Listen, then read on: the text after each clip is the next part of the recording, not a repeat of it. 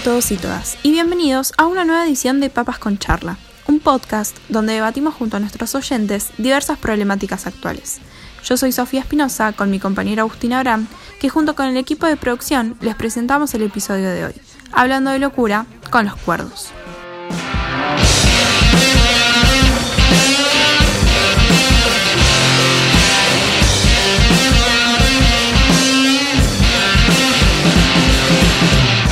Todos tenemos nuestras propias construcciones conceptuales, más cuando respecta a términos abstractos como la locura, un término muy usado en la cotidianidad. Pero, ¿realmente comprendemos a qué nos estamos refiriendo con esa palabra? En la sociedad actual, donde tanto se habla de salud mental, pero en la cual se exacerban los prejuicios, ¿qué entendemos cuando nos preguntamos qué es estar loco?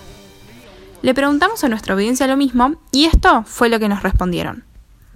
Yo creo que estar loco es la cualidad que tiene la cabeza de una persona para llevar a hacer a alguien o hacer algo fuera de lo común, fuera de lo normativo. Estar loco, como comúnmente se dice, puede referirse a varios aspectos, como por ejemplo poseer algún trastorno psíquico, que bueno, este sería el mayor uso de la frase, o si no realizar acciones que requieran mucho coraje o valentía, que generalmente una persona no se animaría. Por ejemplo, yo te puedo decir, ¿cómo hiciste para contestarle así a tu jefe? ¿Estás loco? Y bueno, por último, una persona loca se podría considerar una persona que comete actos moralmente incorrectos. Si tengo que dar un ejemplo, yo salgo desnuda a la calle y la gente va a pensar, no, esta chica está re loca.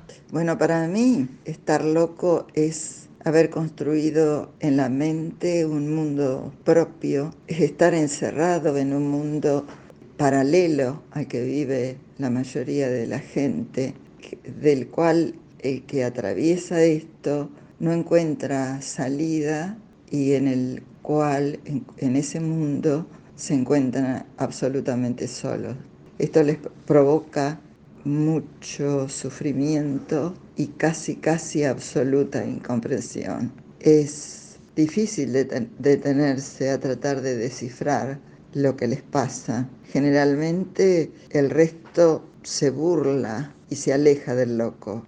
Es algo para, para tener en cuenta. Digamos, la gente se aleja o nos alejamos porque es difícil entender qué es o cuál es el mundo en el que están viviendo y qué significan todas esas cosas a veces extrañas que hacen.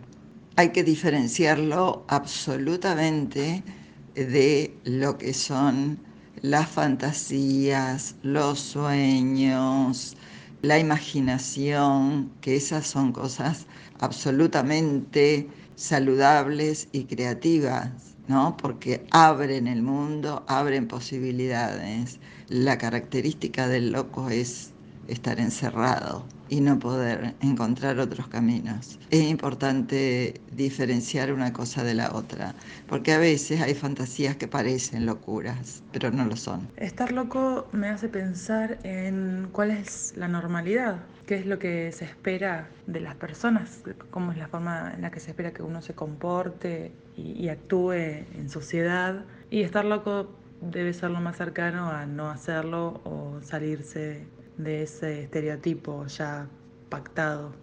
A mi parecer, alguien loco es aquel que no sé, tiene algún tipo de enfermedad mental o algún tipo de trastorno o condición este, donde eh, el juicio se le nubla y no distingue el bien o el mal, o muchas veces no hace falta que sea el bien o el mal, sino también tener algún tipo de pensamiento o sentimiento arraigado muy fuerte que no está en la realidad y no puede distinguirlo, digamos, no puede distinguir si es real o no real. De todas formas, me parece que la palabra loco no está bien, me parece que es un tanto agresiva y, yo creo que más allá de, de que, bueno, de que pueda tener, no sé, alguna condición mental o, o que, bueno, no distinga el bien o el mal, lo que sea, si es una persona y no, no un loco. Para mí estar loco es perder el total reconocimiento y control de la realidad en la que estamos inmersos, de las reglas sociales, de los límites, desconocer nuestros derechos, desconocernos a nosotros mismos, olvidar nuestra historia, quiénes somos, por qué estamos acá, es como desconectarse y vivir en ese mundo que debe tener otras cosas inimaginables desde los cuerdos, ¿no?